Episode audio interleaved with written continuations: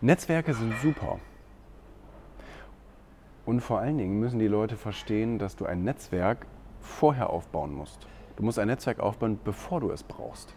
Viele Leute gehen mit so einem Effizienzdenken daran oder daraus und sagen, ja, ich habe jetzt gerade etwas und jetzt muss ich dafür irgendwie, ich sag mal, Leute fangen.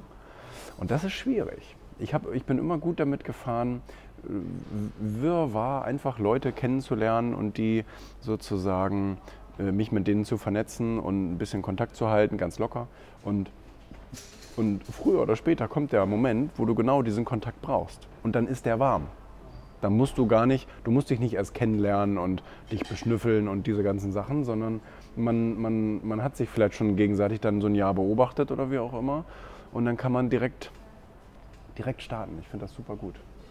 Finde das echt, echt gut. Und du kannst manchmal die verrücktesten Leute gebrauchen, ne?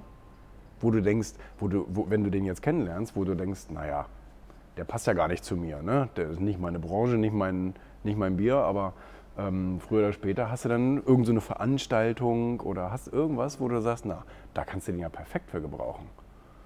Das ist so.